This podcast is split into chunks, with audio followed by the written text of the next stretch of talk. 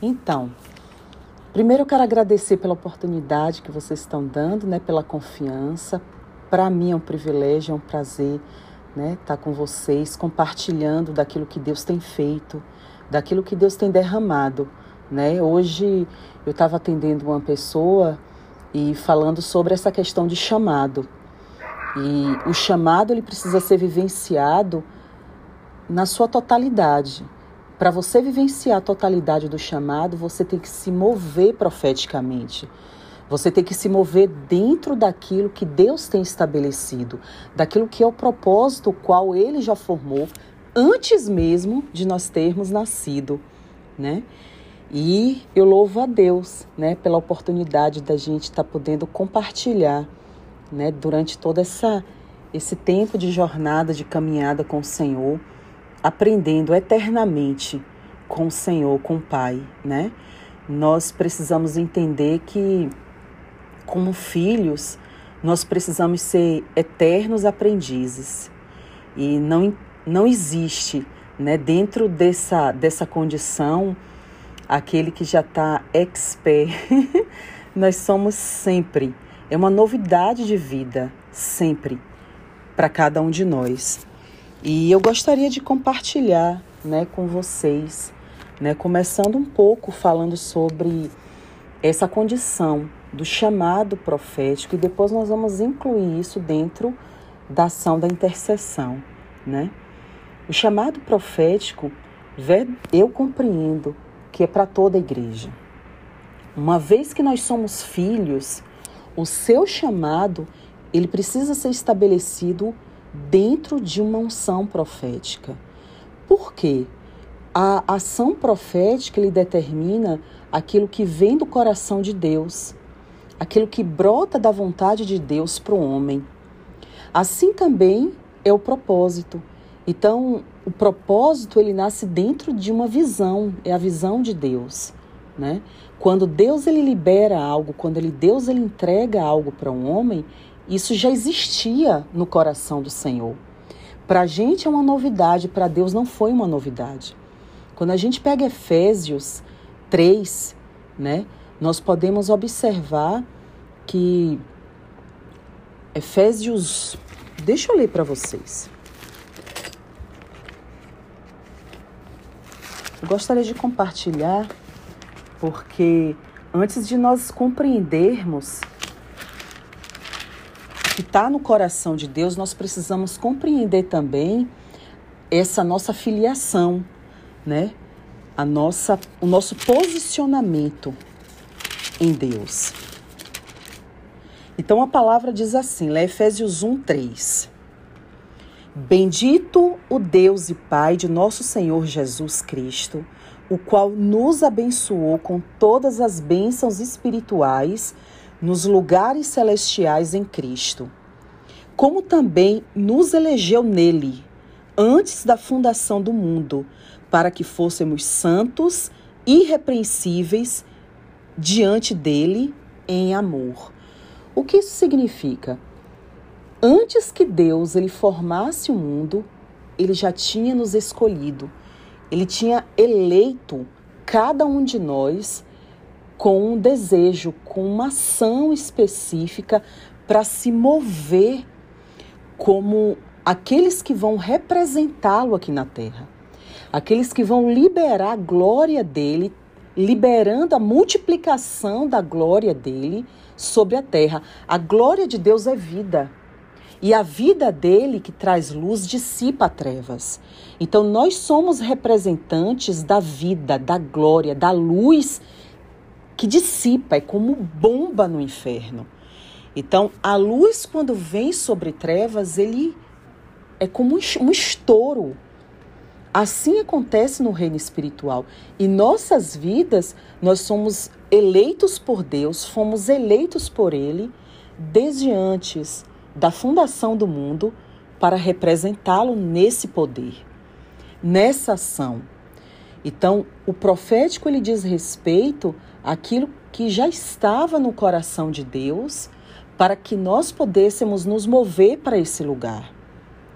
Então, uma criança, todos nós, quando fomos crianças, nós um dia declaramos, né? Quando eu crescer, eu quero, eu quero, minha filha fala, eu quero ser veterinária, né? Lucas, né, o meu segundo, ele dizia, eu quero ser médico e pastor. Débora dizia também que queria ser veterinária, hoje já mudou. Hoje ela está com 17 anos, né? Ela está no penúltimo ano do high school aqui em Dallas, mas já está pegando disciplina, Rafa, da universidade, do college, né, que é psicologia. Ela foi aceita, né, para fazer essa eliminar essas disciplinas. Por quê? Porque ela disse que quer fazer psiquiatria. Lucas também tem 14, mas ele continua focado no mesmo propósito ele diz: Eu quero ser médico. Os anos se passaram, mas ele não mudou a visão. Então ele diz: Eu quero ser médico. Então ele também está pegando disciplinas. Esther, né, quer ser veterinária, e Emanuel diz: Eu quero entrar na área da robótica. então, esse anseio que está no nosso coração é aquilo que Deus liberou dentro de nós como visão para nossas vidas.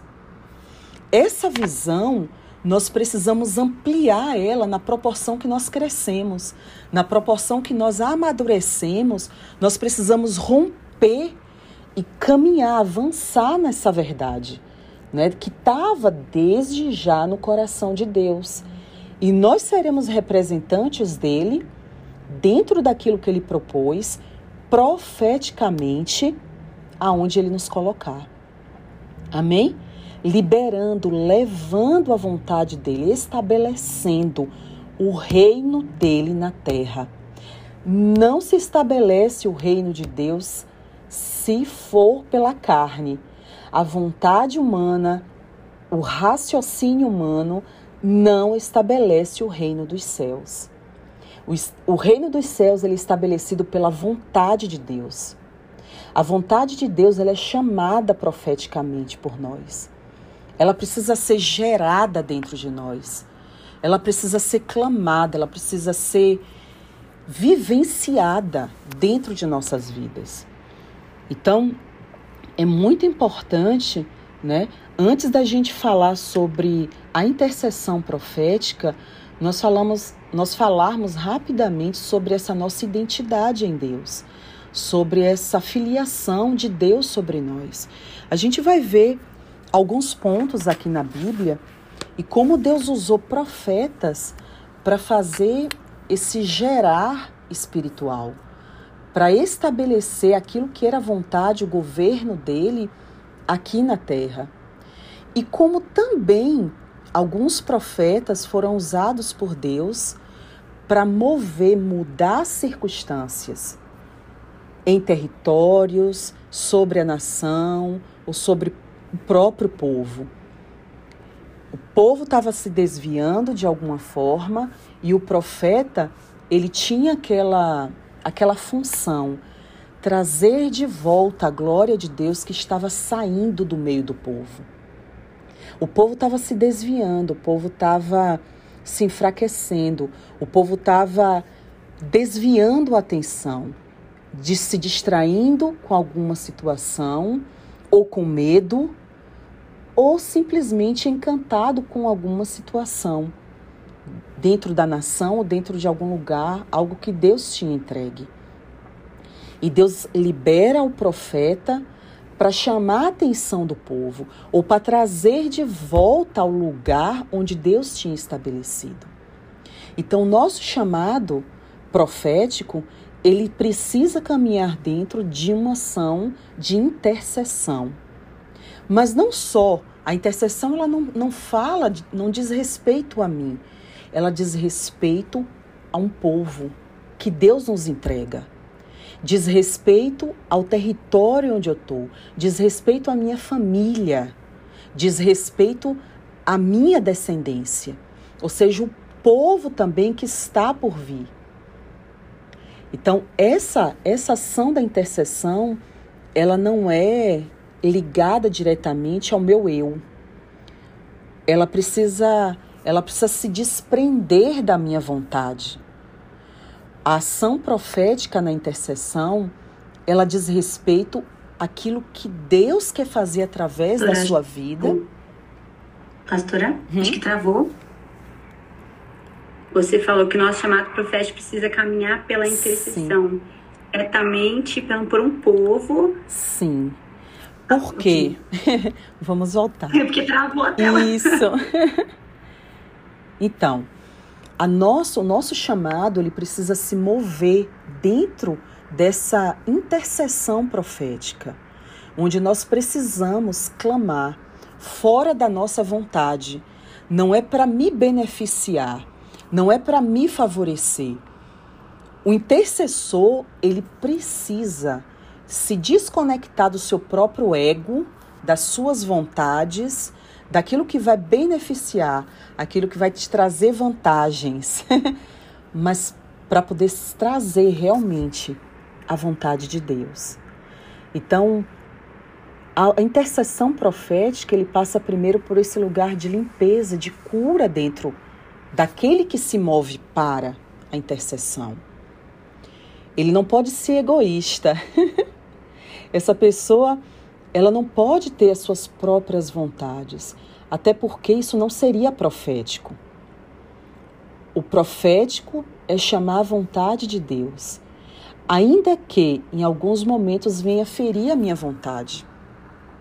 Eu vou dar um exemplo dentro da minha, minha história. para mim foi bem engraçado, assim. Eu falo que Deus ele realmente tem um senso de humor incrível. ele, ele nos surpreende.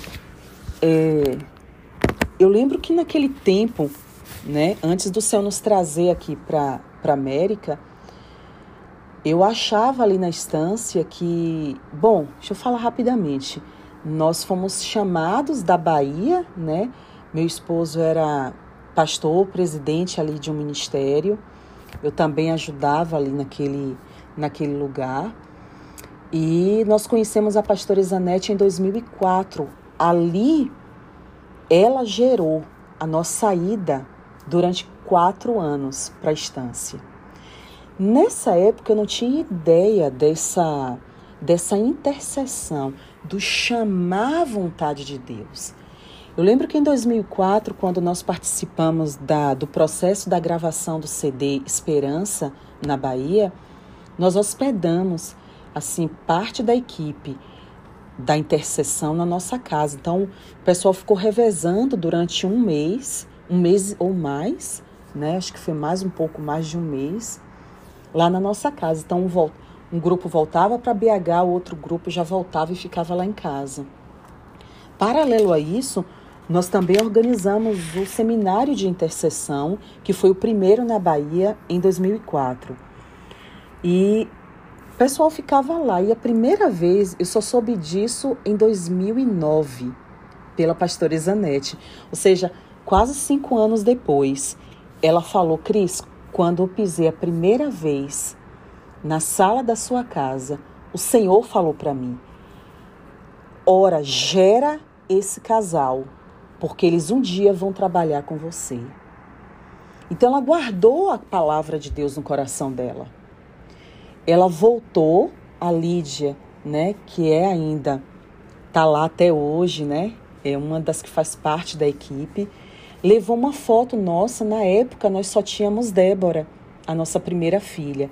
Débora era pequenininha, tinha um maninho, tinha um maninho, né, um aninho e pouco. E eles colocaram ali na casa do oleiro a nossa foto. Eu não sei se você chegou a conhecer, Rafa. Naquela época, a casa do oleiro ficava só os intercessores, porque eles geravam tudo que era novo, tudo que Deus estava trazendo de novidade precisava ser alcançado. Ou seja, Deus liberava algo como palavra, como promessa, a promessa não tinha sido alcançada, ou seja, era só um vislumbre ainda. Ou seja, estava no coração de Deus, mas não tinha ainda, não podia ser alcançado. Então ali era colocado como motivo de intercessão e ali era gerado diariamente. e quando eu cheguei em 2008, pela primeira vez, só para participar de um evento que ela, nos, ela me convidou, ela estava em, Re, em Recife, eu penso que foi em Recife, uh, Aracaju, aliás. Nós estávamos em Aracaju em um seminário de intercessão também. E ali ela falou, ela disse, Cris, em 2008, Cris, eu quero que você vá lá. E, no, e eu fui, nove dias. Eu lembro que o meu primeiro atendimento com a pastora Ana Lúcia, né, que hoje está com o Senhor, ela me levou lá na casa do oleiro. E quando eu cheguei lá, a nossa foto estava lá. E eu falei, uau, minha foto. Ela falou assim, pois é, você está sendo, vocês estão sendo, sendo gerados. Mas assim, eu não entendia assim o que é que aquilo representava. Quando nós chegamos, eu lembro de uma intercessora naquela época, a irmã Geralda. Ela ficava, você chegou a conhecer ela? A irmã Geralda. Ela ficava e dormia, tinha até uma cama dela na casa do oleiro. E ela um dia me chamou e disse: Olha, deixa eu te contar a história dessa foto. Quando, quando ela falou assim, quando a Z trouxe essa foto, ela disse assim: Olha, gera esse casal, porque o Senhor disse que vai trazer eles. Gente, quatro anos depois, foi algo sobrenatural. Eu tive lá em 2008. Ali o Senhor falou para mim. Vocês conseguem entender que dentro de uma intercessão profética não pode acontecer manipulação humana. Deus não precisa da nossa ajuda. Deus ele quer nos usar para a glória dele, mas ele não precisa que a gente venha manusear aquilo que já está determinado por ele nos céus. Isso é importante que vocês compreendam, né? Bom, deixa eu pedir algo, Rafa, se possível. Eu estou vendo que a maioria estão desligados. Foi um pedido seu, se possível, abrir os vídeos, eu quero interagir com eles. Sim. eu quero ver. Pessoal, quem puder ligar os vídeos, quem puder colocar o rostinho aí, Sim. se te pedir.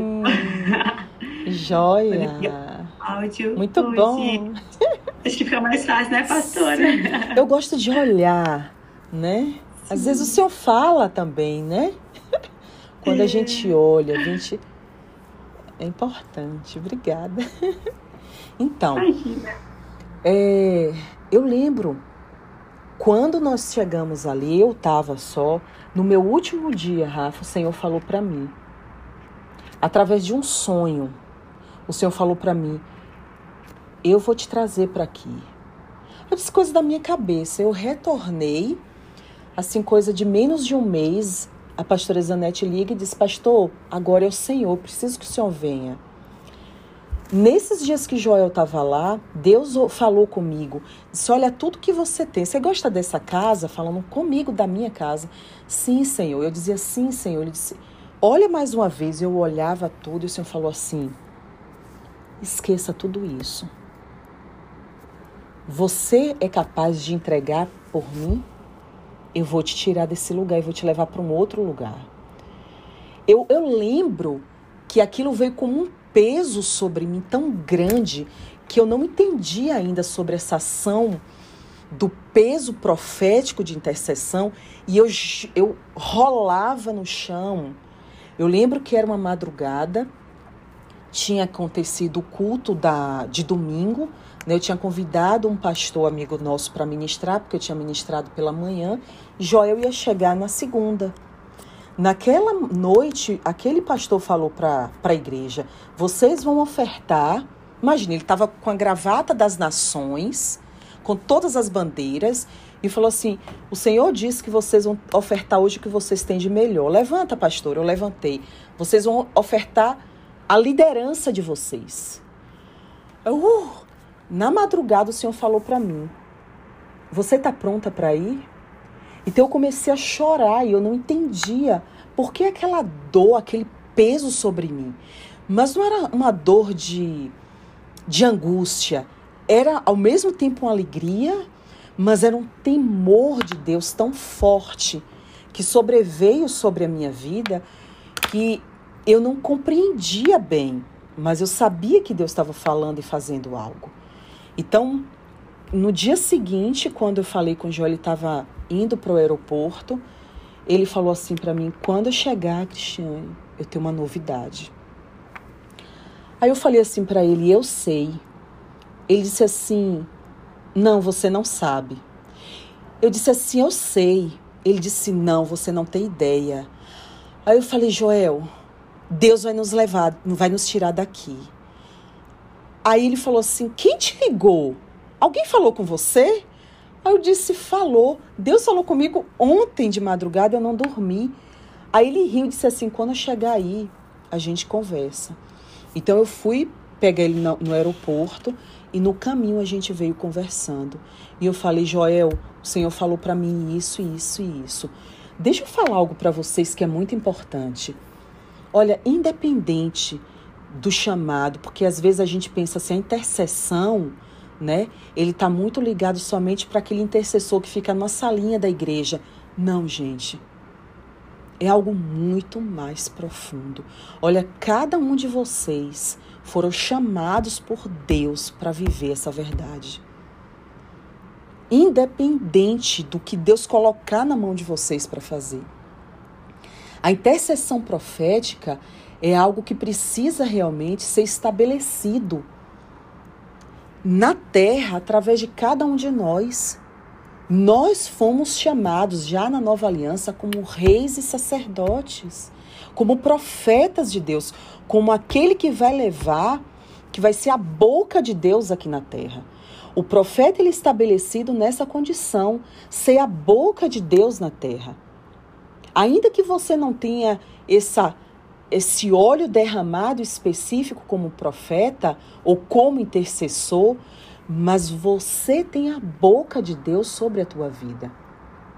Nós precisamos nos mover na boca de Deus e não na boca das trevas, porque isso é tão sério que a ação profética ele chama Deus, mas quando nós usamos a nossa boca para o inferno, para as trevas, nós movemos o inferno para a terra.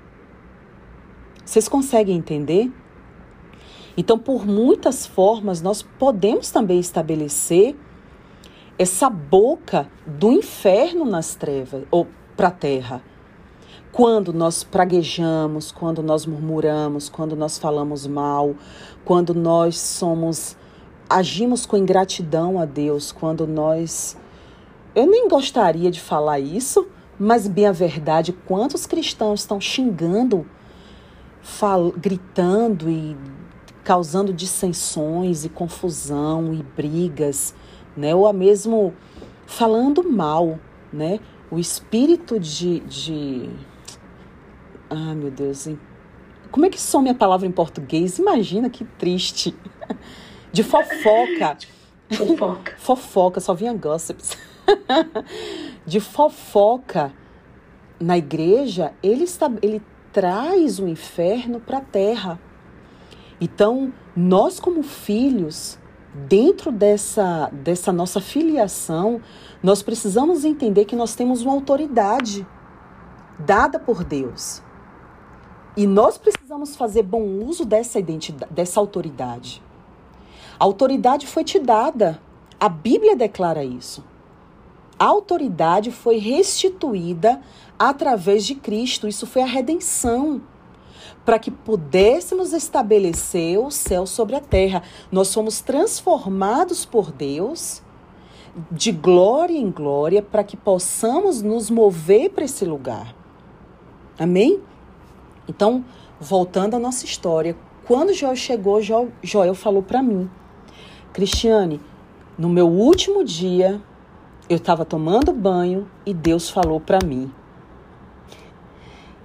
larga tudo. É isso aqui que eu tenho para você. Imagine, ele era presidente, fundador de um ministério. Nós preparamos um casal de, de discípulos que ele já tinha para assumir a igreja. Ele passou a igreja, tudo, tudo. Como fala aí no Brasil, né? É, de cerca para dentro, ou seja, deu, deu tudo. Deu completamente. E fomos rumo ao propósito de Deus. Deixa eu falar algo para vocês. Quando nós nos movemos dentro da vontade de Deus, nessa ação daquilo que está sendo estabelecido, o profético dele, nós não temos medo. Nós não temos dúvida. Porque Deus, quando Ele libera uma palavra, Ele faz ser gerado aquilo através dos filhos dele, Ele vai até o fim. Pensem comigo. Isso não brotou primeiro do coração da pastora Isanete, a nossa ida, brotou do coração de Deus. Deus move os homens para fazer validar a vontade dele no céu, na terra, porque nós somos essa expressão de autoridade aqui na terra. Vocês compreendem? Então, como é importante ter os ouvidos de Deus e os olhos de Deus. Dentro da ação intercessória, nós precisamos pedir a Deus que nós possamos ouvir com os ouvidos dele e ver com os teus olhos e falar pelo Espírito. É muito importante isso. Nós precisamos pedir a Deus que esteja uma, uma ação clara, limpa, fora da minha vontade. Porque a nossa vontade, ela contamina a vontade de Deus. Ela vai deixar turvo e ela faz também adiar aquilo que é a vontade dele, porque está contaminado. Compreende? Então nós chegamos lá e passamos esse. Eu nunca, gente, olha, eu nunca imaginei que eu ia sair da estância. Eu lembro que no meu primeiro ano é, eu tava, eu engravidei do meu terceiro filho, do Emanuel.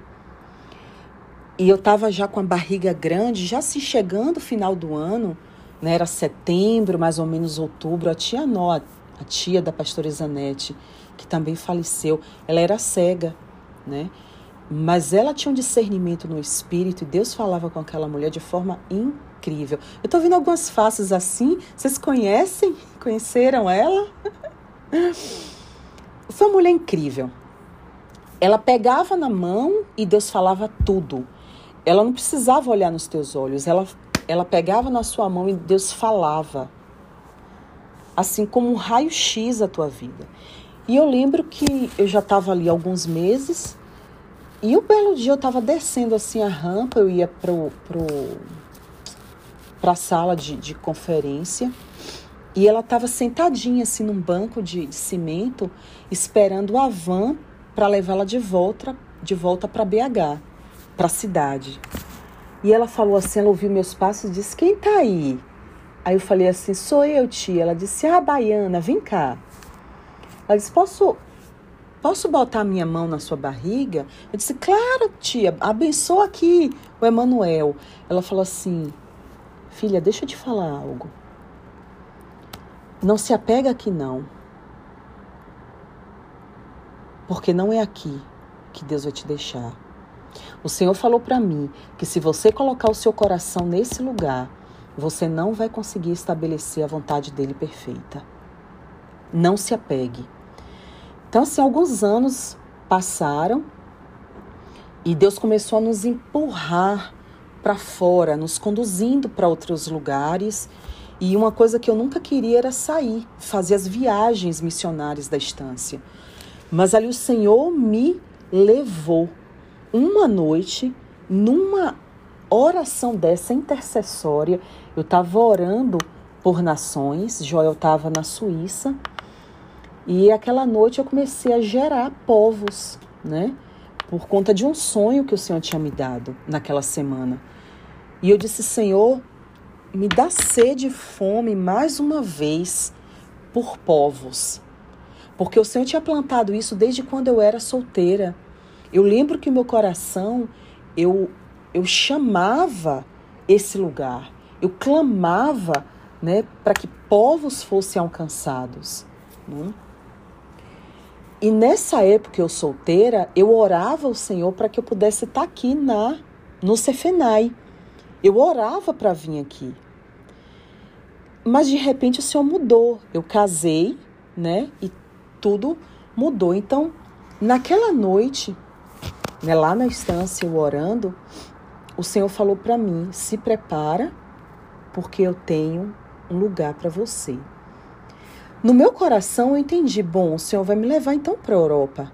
Meu marido tá lá já fazendo, ele já estava começando algo lá, né? A pastora Zanete tinha abençoado, vai, leva, expande esse negócio, né? Eu abençoo, vai, em nome de Jesus. Mas a crise eu não libero ainda. Mas ali foi, foi crescendo. Em novembro daquele ano, o Senhor me fez crescer algo tão grande que eu chamei ela e disse, pastora, o Senhor está me impulsionando. Ela disse, Cris, para você me pedir isso, eu estou sabendo que é Deus, porque você jamais me pediria por uma simples vontade sua. Vai, eu te abençoo. Então, como tudo estava sendo gerado para nós irmos, nós geramos assim, plantando com a nossa vida, com o nosso trabalho, coisa assim de três anos, né? Indo lá, assim, três vezes quase por ano ali na, na Suíça e outras regiões ali da Europa. E estava tudo pronto para nós irmos, nos sermos plantados ali naquele lugar. Quando a Missy, né, que é a filha dos donos daqui, foi lá na estância. E quando ela teve um momento assim comigo, ela falou: Deus vai te levar para América. Eu falei assim: não. Deus está nos levando. Então estava tudo sendo preparado, né? Advogado já lá na Suíça, sendo preparado para nossa saída. E ela disse: "OK, ela retorna para aqui e eu não sabia. Ela começa uma oração intercessória. 21 dias. 21 dias gerando esse tempo. E eu lembro que umas duas vezes a gente se falou com uma tradução, eu tinha zero de inglês, gente. Então tinha uma tradutora do meu lado e ela falou assim: Você vai vir. Eu falei assim: Não faz isso, porque eu não vou. E ela disse assim: Ok, riu. Pouco tempo depois, naquele, naquele prazo ali de talvez dois meses, nós recebemos um e-mail né, e um comunicado da advogada que estava tratando do nosso papel na Suíça e falou assim: é, nós vamos precisar parar com o processo por pelo menos um ano, até que vocês consigam esse documento específico, que vocês vão pelo menos precisar de um ano. Eu falei assim, Deus, a gente já estava com tudo na caixa, gente, pensa. Nossos filhos não estavam mais estudando porque nós estávamos indo para outro país. Tudo estava na caixa, tinha muitas coisas guardadas. E assim, até ato profético a pastora Zanete já tinha feito, nos enviando. É verdade, o Senhor tinha um propósito de nos enviar. A questão é que Deus ele vai zelar por cumprir a vontade dele e não do homem. Então, como é importante a gente gerar o que Deus tem para aquele momento, tá? Eu quero que vocês prestem atenção a isso. Deus não muda, mas tem Deus tem coisas para esse tempo, para essa estação e para esse outro momento. Compreende? Então, para que para essa estação, Deus tem isso. Passou esse ciclo, Deus estabeleceu outra. Em alguns momentos, ele pode estabelecer outro até no mesmo plano, aumentando o seu nível. Em outros momentos, ele também pode te mover de um território, de um lugar para outro, de um bairro, de uma cidade, enfim, ele é Deus. Amém? Então, quando quando nós entendemos isso, era de manhã cedo. Naquele dia, meio-dia, a Missy passa a mensagem e me pergunta como está o processo da Suíça. Eu falei assim, poxa, por que, que ela me perguntou isso? Por que, que ela falou isso logo hoje? Aí eu vou para o Google Tradutor e falo, por que, que você está me perguntando? Eu não sabia escrever nem isso em inglês, mas eu fui para o Google Tradutor e eu perguntei. Aí ela falou assim, nada, eu só queria saber como tá. Pode ser? Aí eu falei assim, aconteceu isso, isso e isso. Então ela botou aquelas carinhas de riso e botou tipo assim, na expressão dela assim, glória a Deus. Aí eu falei assim, poxa, que, que, que triste isso, né? Você se alegrar com. Ela falou assim, Cris, hoje eu tô terminando período de jejum e oração. Eu estou clamando a Deus, porque a América precisa daquilo que você faz. Aí, aí eu falei assim, não. Bom, em menos de três meses, Deus fez tudo e nos trouxe para América. Em menos de três meses. Isso é incrível. Tipo assim, até hoje eu tento entender, porque a gente sabe que não é fácil. Ainda que você ganhe uma bolsa, ainda que às vezes tem todo um processo, às vezes você não é aceito a princípio no consulado. Tem uma série de situações que pode acontecer. Mas Deus simplesmente fez, eu quero, eu quero realmente encorajar vocês que querem crescer nesse lugar do gerar a vontade de Deus, de perseverar naquilo que é dele, porque ele realmente ele faz crescer, ele ativa a fé, ele faz você crescer espiritualmente, amadurece as suas emoções, te conduz para um lugar de intimidade, ele te conduz para um lugar do sobrenatural, enxergando acima como águia, assim como a Bíblia declara. A Bíblia diz que ele nos faz assim com essa visão como águia. Porque a gente não caminha mais segundo as circunstâncias. Quando o Senhor me trouxe para aqui, olha, eu tinha preparado aqui um, bocado de coisa, o Senhor está fazendo outra. Isso é caminhar no profético. Então eu não posso fazer aquilo que é meu. Eu tenho uma dezena de, de versículos, de textos bíblicos. Mas eu preciso compartilhar isso com vocês. Quando eu vim para aqui, eu não tinha nenhuma promessa, embora ela fosse a filha e a filha dos donos. Eu tinha zero, gente, de inglês. Eu vim para me submeter. Pensa, eu lembro que uma pessoa, eu não vou falar o nome, que é muito conhecida aí no Brasil, é filho de um grande cantor daí da, do Brasil. Ele marcou gerações de adoradores. Ela teve aqui na no Cefenai, porque ela já passou por aqui.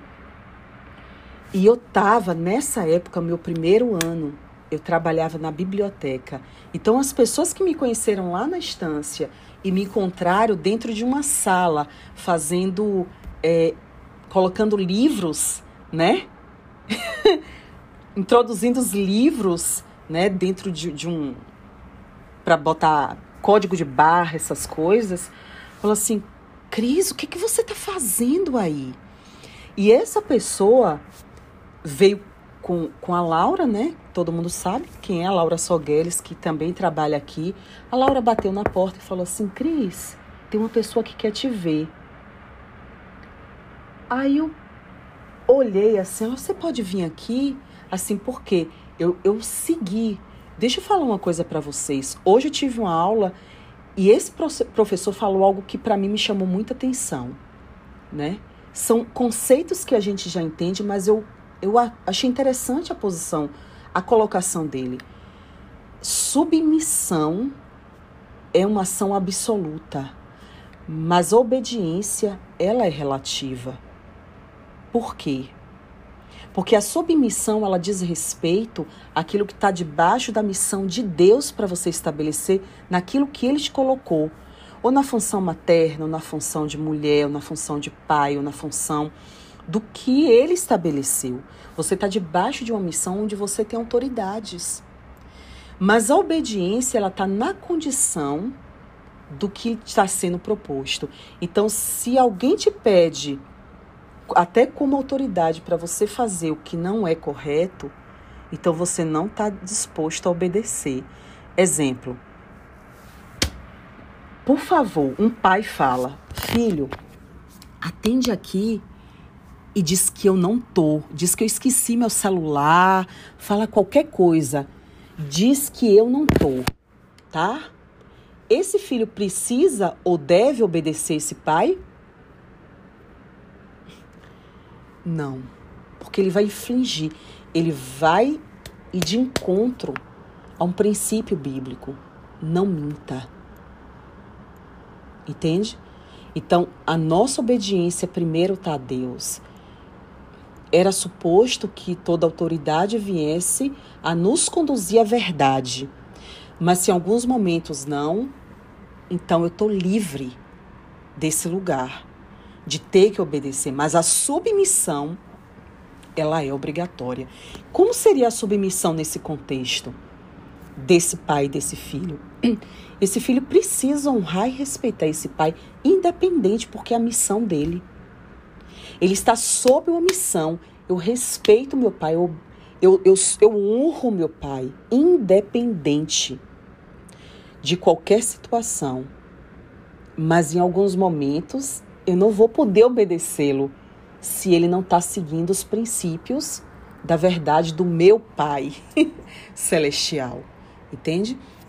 Então, dentro dessa verdade, eu lembro que eu sempre me coloquei dentro dessa submissão daquilo que Deus me propôs para eu estar naquele tempo. Então essa pessoa falou, bateu na porta, né, a Laura, e disse assim: "Olha, quando eu cheguei, eu não reconhecia diretamente. Ela falou assim: "Você não me conhece, talvez você não me reconheça". Eu disse: "Me perdoe, não". Ela disse: "Mas eu nunca vou te esquecer".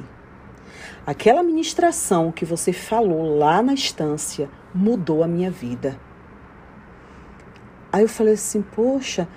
Aí ela olhou para mim e disse assim, Pastora Cris, o que que você está fazendo escondida nessa sala? Você não pode. O mundo precisa ouvir a sua voz. Eu falei assim, não. Eu preciso. Por quê? O Senhor me colocou nesse tempo, embora eu não entenda ainda, eu preciso estar debaixo daquilo que Ele me colocou para fazer. Então, o mundo não precisa, não deve ouvir a minha voz. O mundo precisa ouvir a voz do meu Pai através de nós. Essa é a diferença. Compreende? Então, aquilo que Deus te chama para fazer não é sobre você, é sobre o, o teu Pai está sobre ele, é a respeito dele, não é a respeito da minha pessoa. Isso ele vai mudando muitas coisas em nós. Compreende? Então, foi um ano, um ano, e eu lembro que com seis meses nós viajamos, porque eu já tinha antes de vir uma viagem, tipo assim, marcada muitos meses antes, de volta para a Suíça. Então, eu tinha eventos na Suíça para cumprir já tinha passagem comprada, já tinha tudo organizado. Então, eu precisava retornar lá.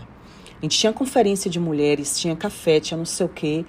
Então, a gente tirou 40 dias para fazer essa viagem.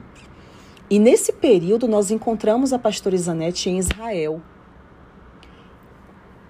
Tivemos um tempo com o apóstolo Hudson e depois encontramos com a pastora Isanete em Israel. E chegou lá, eu falei para ela, pastora, é tempo de eu desligar o meu cordão umbilical. Eu preciso viver o que Deus tem para mim, porque eu cheguei aqui em Dallas, eu chorei dois meses.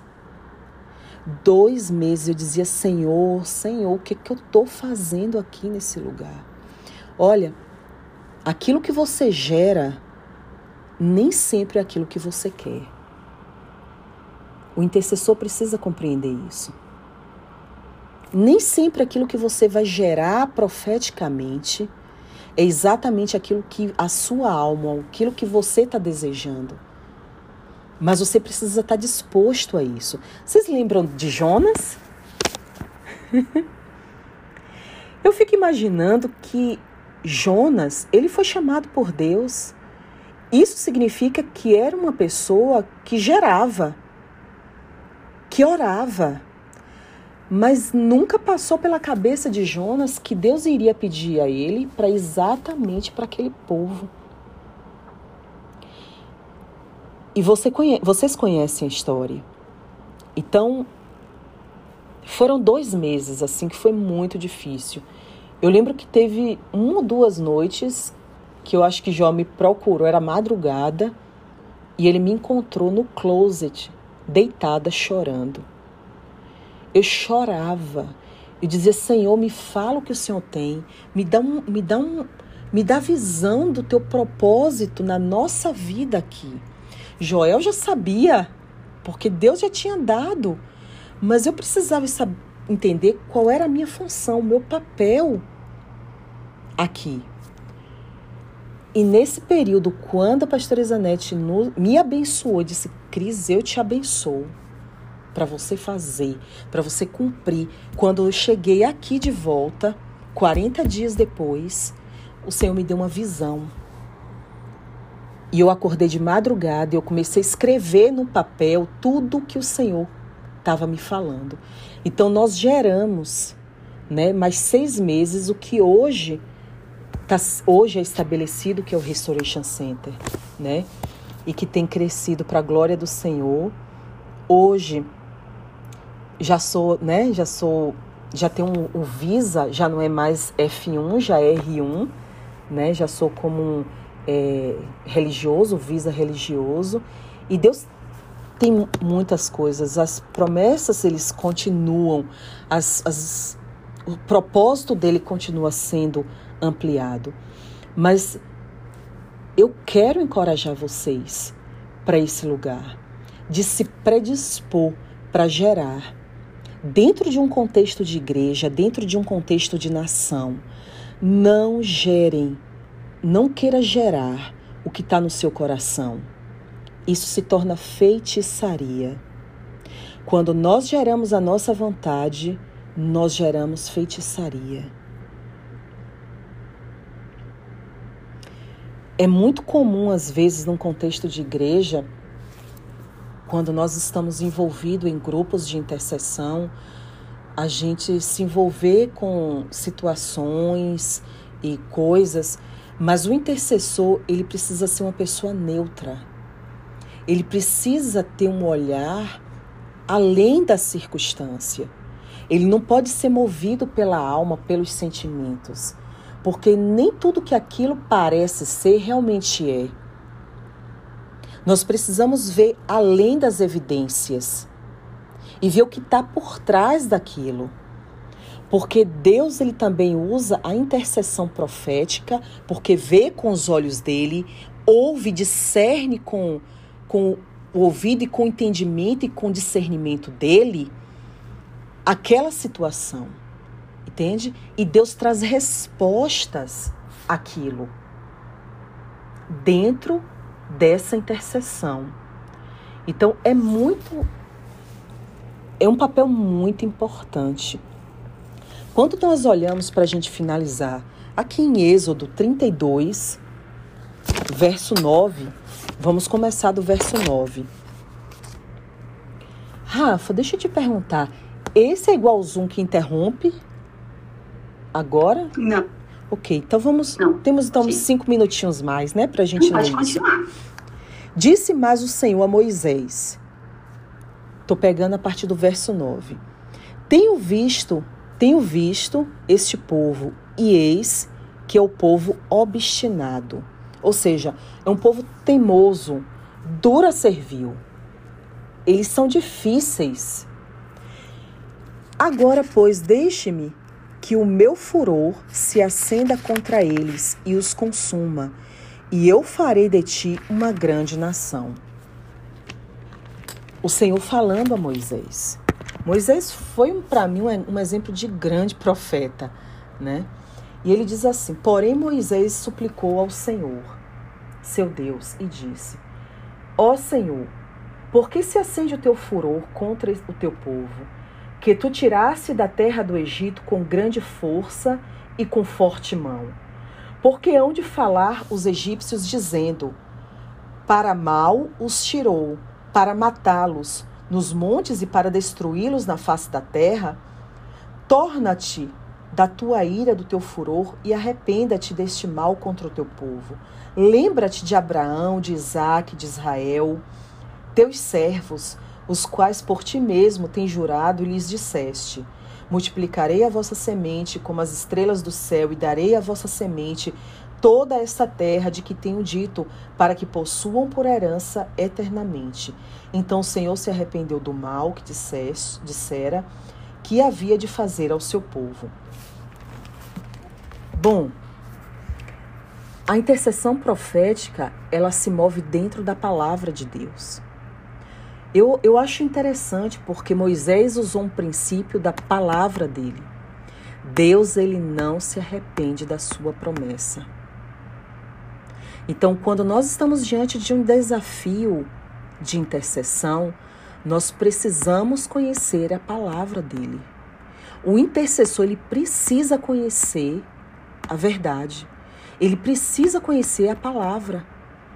Porque a intercessão profética, ele não pode brotar de palavras de conhecimento de situações humanas.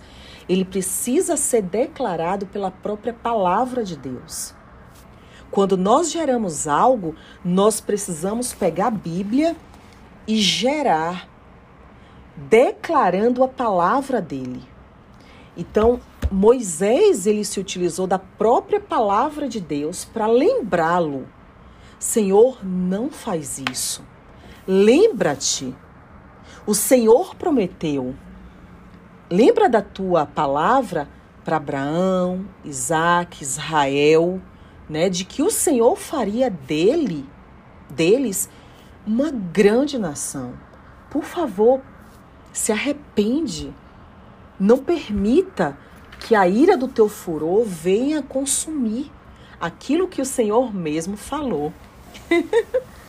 então é importante nós lembrarmos a Deus a promessa. Quando você, vou dar um exemplo, quando vocês geram sobre a nação brasileira, vocês precisam gerar sobre aquilo que Deus tem declarado sobre as nações. Senhor, o Brasil faz parte desse todo é uma nação, o qual também o Senhor escolheu. O Senhor não escolheu uma nação, o Senhor escolheu as nações. Lembra-te, Senhor, aqui tem um povo que te adora, aqui tem um povo que te ama. Senhor, lembra-te da tua promessa para essa nação. E vocês podem pegar a palavra e declarar dentro daquilo que Deus tem sobre as nações parafraseando com o nome Brasil.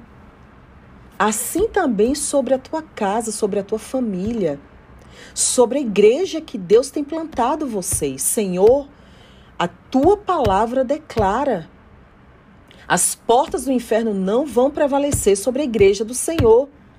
Nós somos a tua igreja, nós formamos juntos a eclesia, a igreja do Senhor.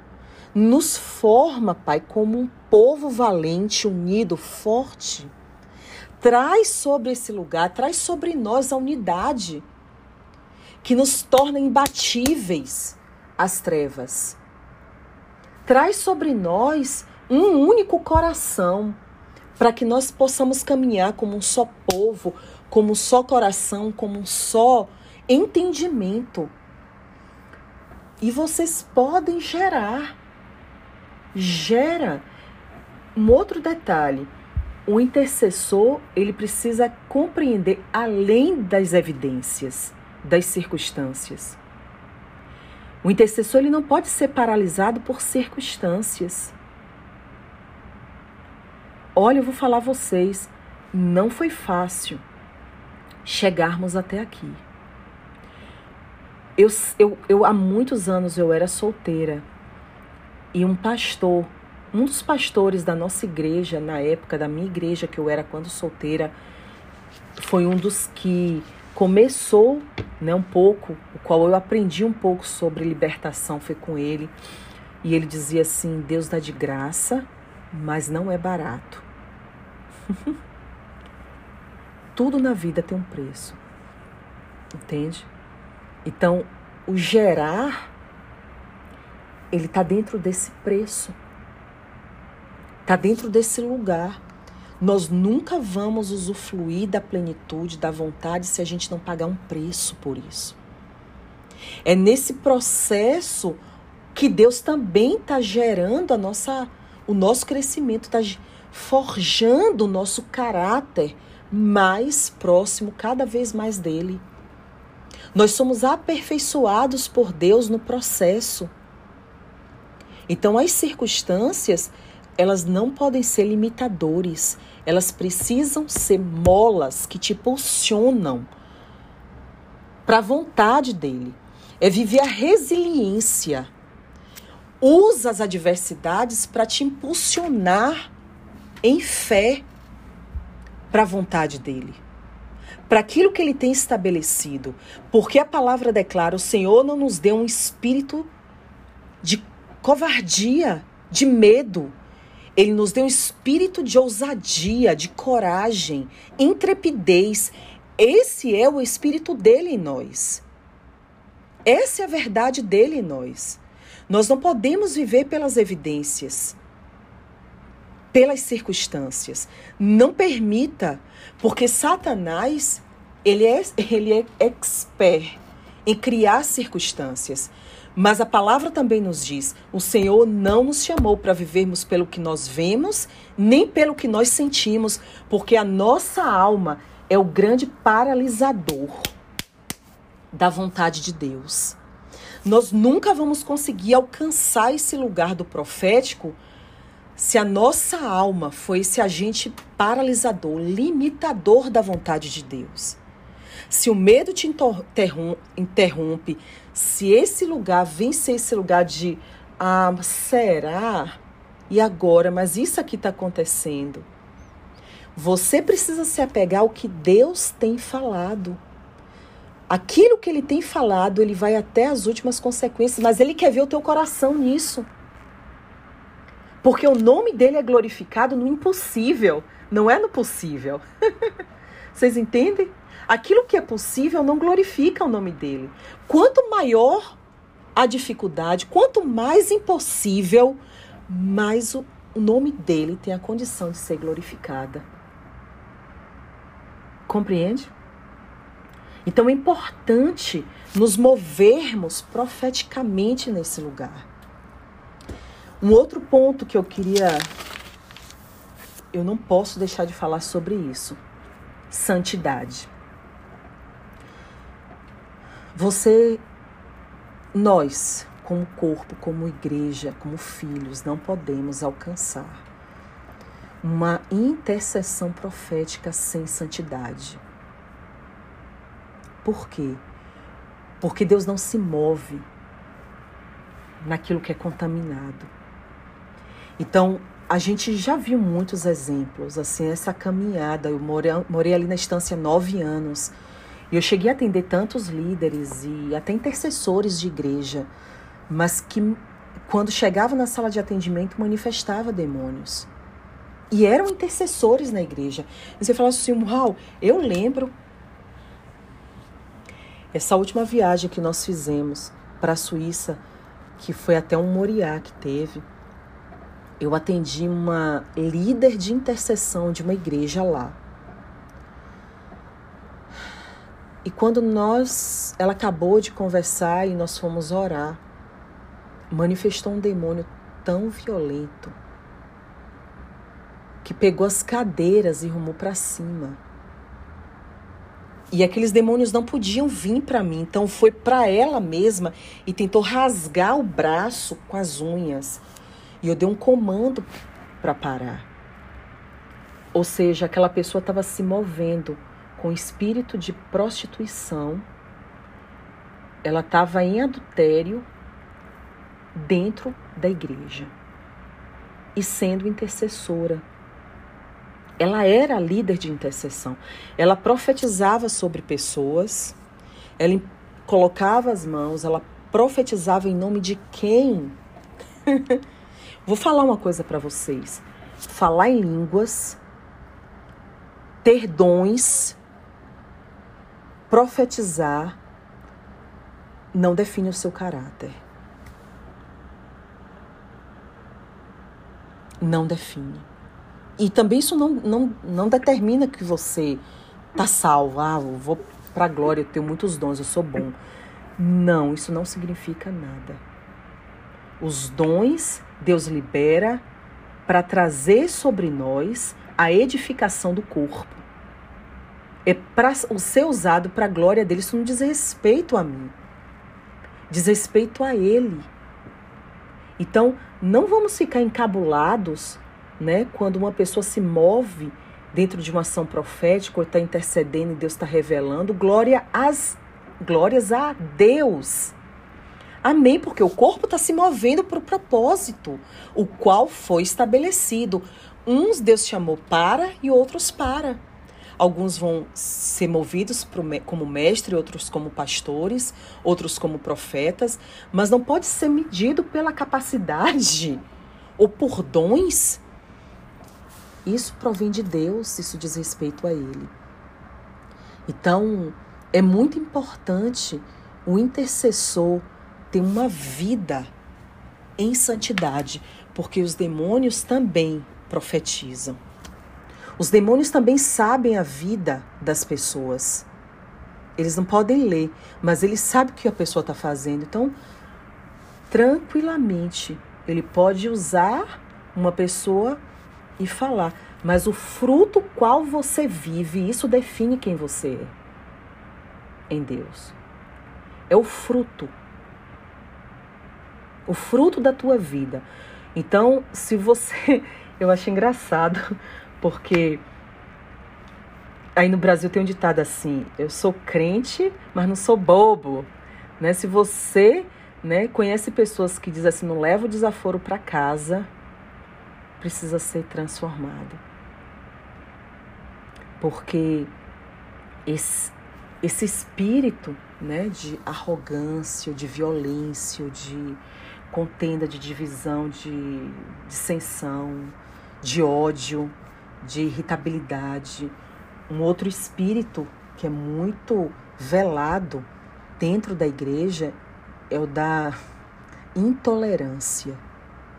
Então, isso precisa ser sanado, porque o, intercessor, para ele gerar essa ação de Deus, ele precisa ter amor.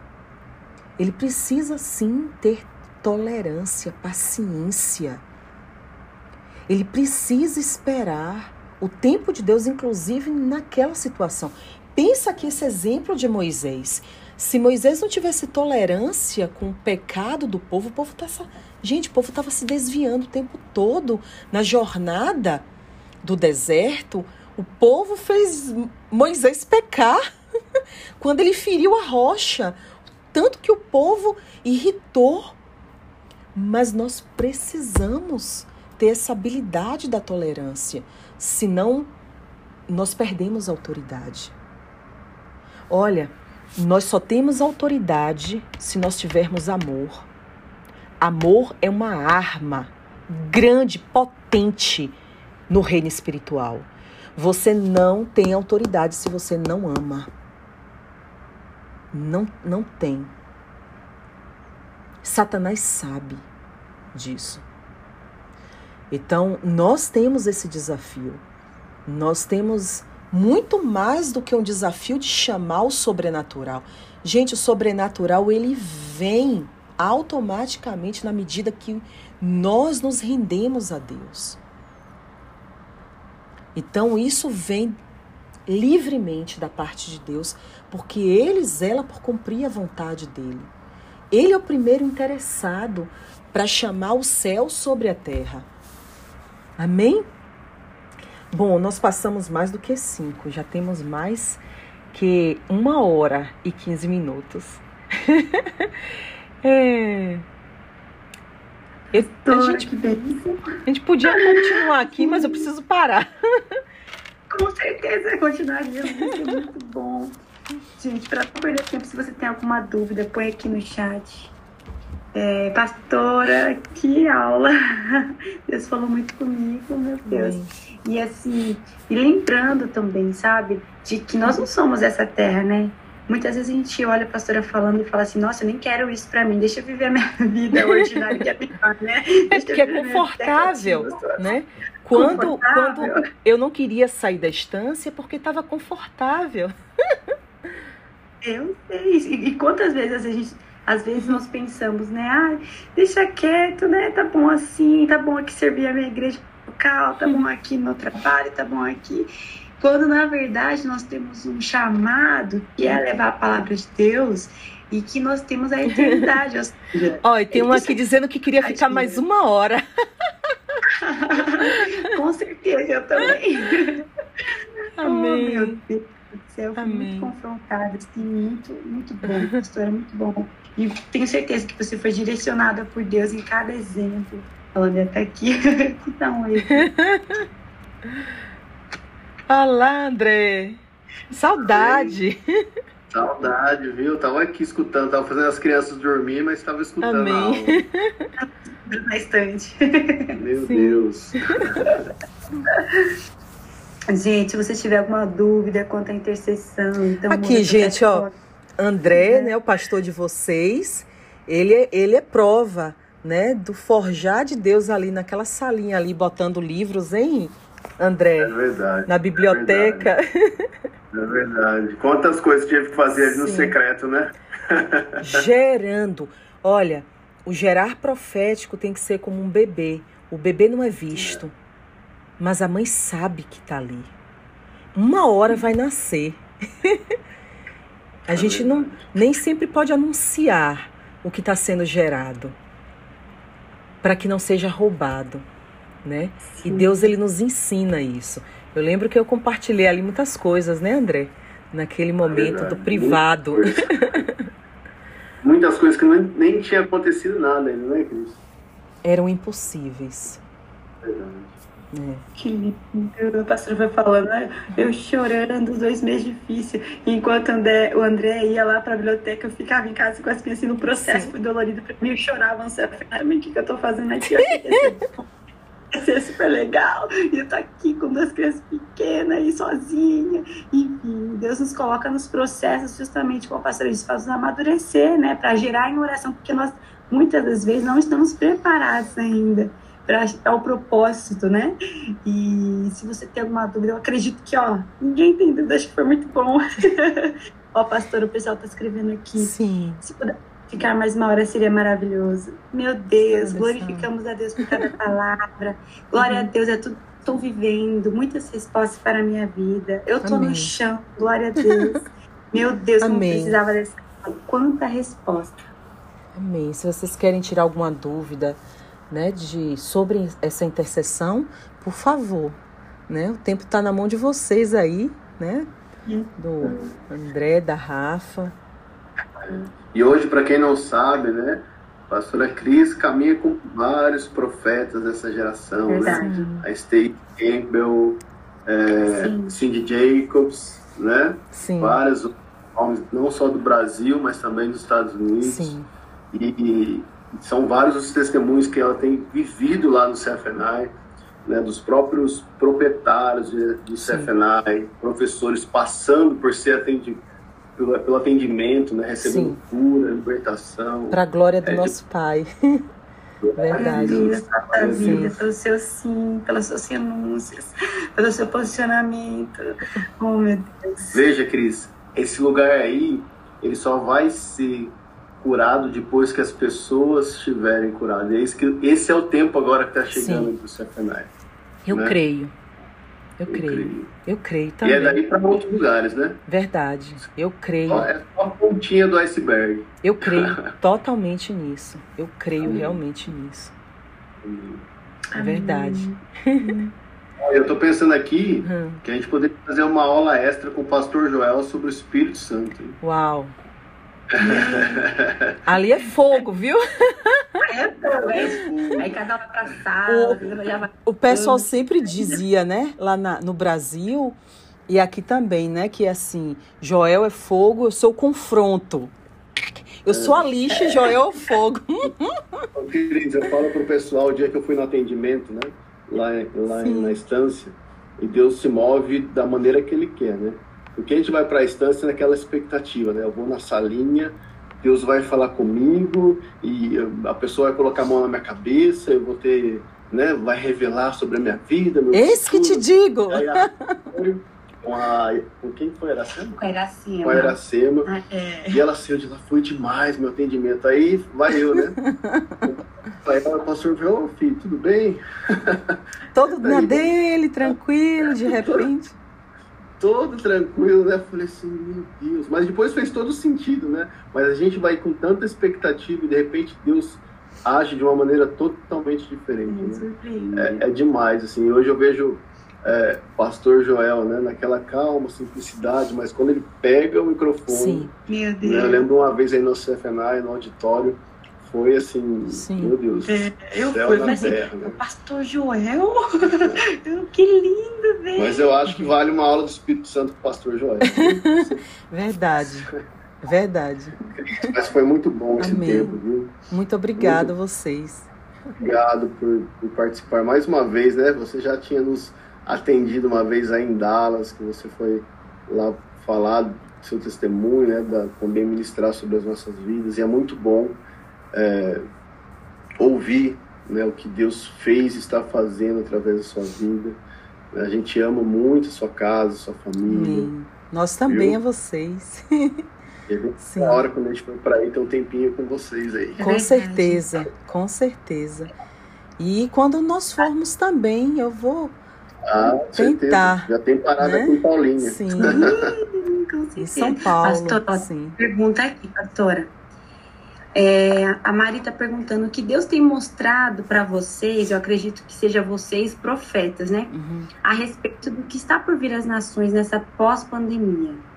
Ok. Bom, aqui na América existe uma, uma expectativa muito forte, né?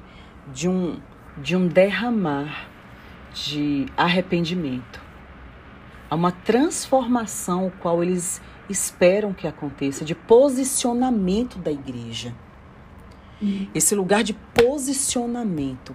Então, há uma expectativa de que isso aconteça, para que Deus possa trabalhar um novo momento de derramar de sobrenatural, de avivamento, porque o avivamento traz uma colheita.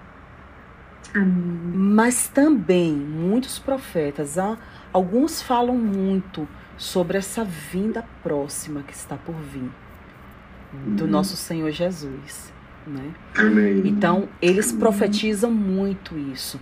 Se preparem, se preparem. Eu estava semana passada em Nashville, né? Nashville, né? que é uma cidade uhum. em Tennessee, Tennessee né? E nós ficamos ali três dias só ali, né? E naquele, naquele dia, naquele segundo dia, o, um bispo, né? o, o Joseph, ah, esqueci o sobrenome dele. Gente, que incrível autoridade daquele homem. Então, ele chamou a responsabilidade de apóstolos, profetas e liderança da igreja, no que diz respeito à paternidade. Então, a liberação dessa ação da paternidade sobre a igreja.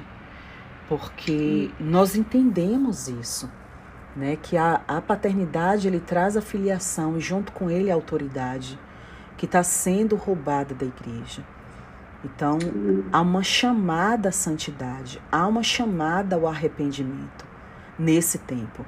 Há uma chamada à responsabilidade.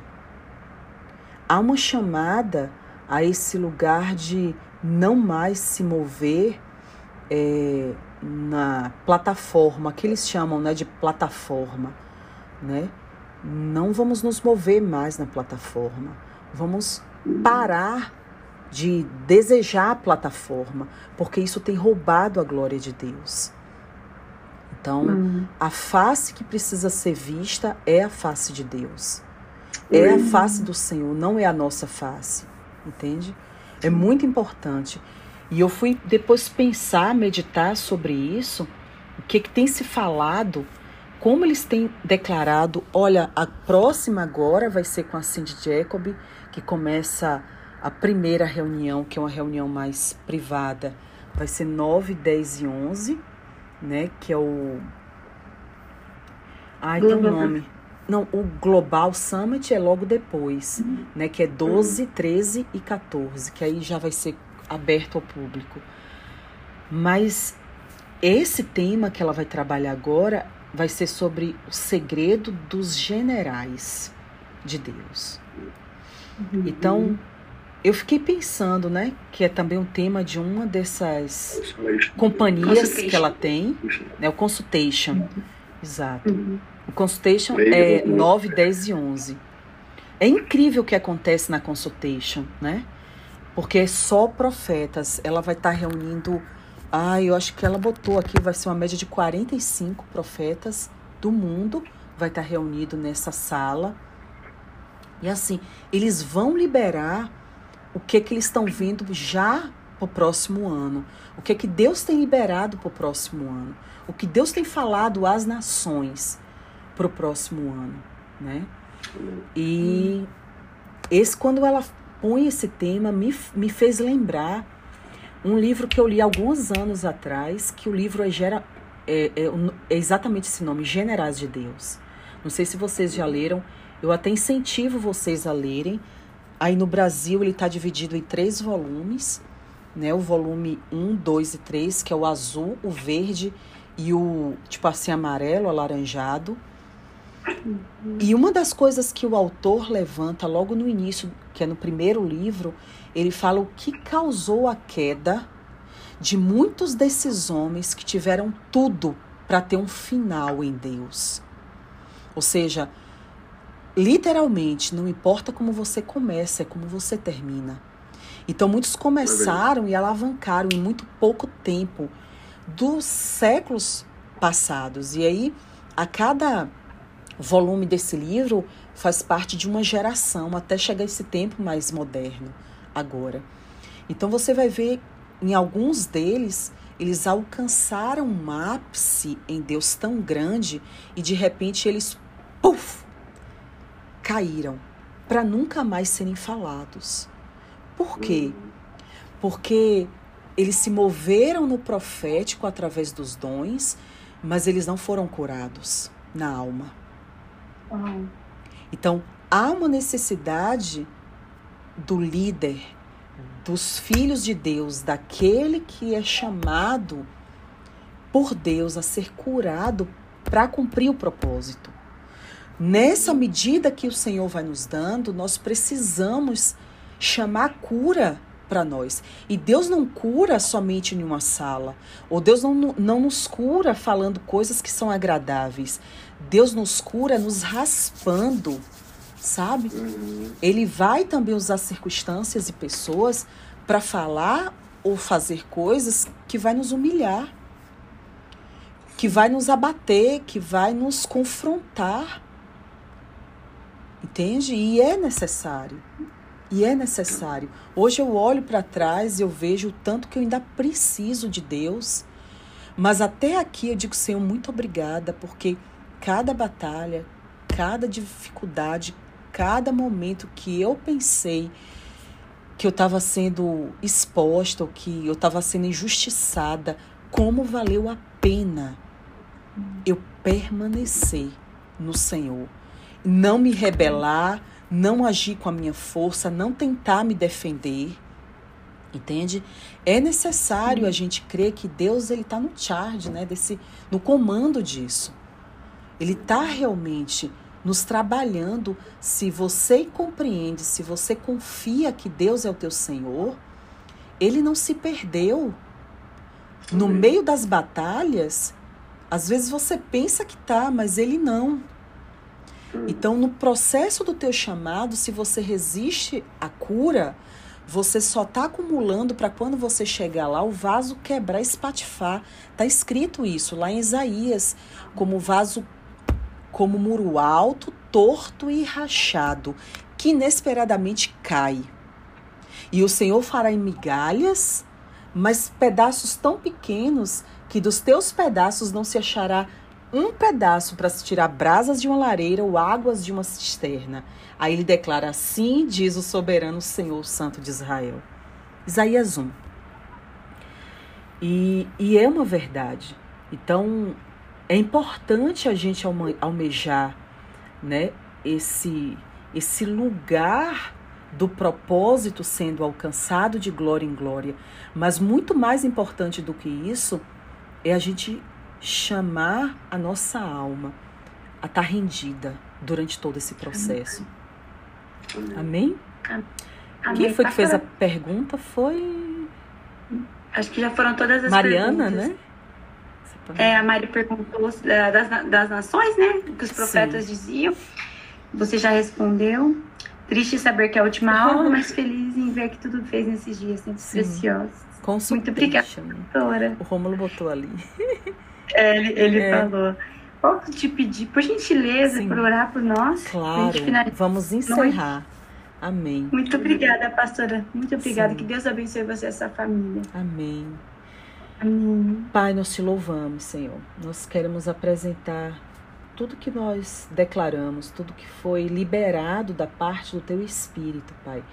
Que gere como semente de vida dentro dos nossos corações. Que isso venha, Pai, a ser frutífero e frutos que sejam permanentes, levados e entregues à eternidade contigo. Pai, em nome de Jesus, que o Senhor possa alcançar o coração de cada um, Pai, que estava te ouvindo, que estava presente nesse momento. Que o Senhor possa se mover, Pai, com graça. Que o Senhor possa se mover com cura. Que o Senhor possa se mover com resgate. Que o Senhor possa se mover, Pai, trazendo discernimento, orientando em situações. Pai, nós queremos declarar, Pai, que Tu és o nosso Senhor, o nosso Pai. Tu és o nosso Redentor e te damos graças, Pai por esse dia, por esse momento, por tudo que o Senhor fez e fará. Glórias nós te damos, Pai. Muito obrigada em nome de Jesus. Amém. Amém. Deus abençoe. Deus Amém. abençoe. Deus abençoe a vida de cada um que Amém. está aqui. Gente, eu acho que a gente poderia ter uma aula extra. Eu vou falar com o pastor Joel. Amém. o certo, a gente coloca no grupo do Telegram lá pra gente ter uma aula extra sobre o Espírito Santo, pra gente dar uma ativada, né? Amém, é verdade. aulas, a gente ser ativado no Espírito Santo. Amém. Amém? Amém. Deus por abençoe. Isso aí, cada um. Uma ótima noite, Amém. Pastora. Obrigado ao Obrigada. aí, né? ajudando. Pastor Joel. Sim. Deus abençoe, gente. Amém. Obrigado. Beijo. Fiquem com Deus. A gente, vai, a gente vai jogar lá no Telegram as informações das próximas aulas, tá bom? Amém. Obrigado, queridos. Deus abençoe. Manda um abraço pro pastor Joel, viu? Mando sim, André. Deus Deus abençoe. abençoe. Obrigada. Tchau.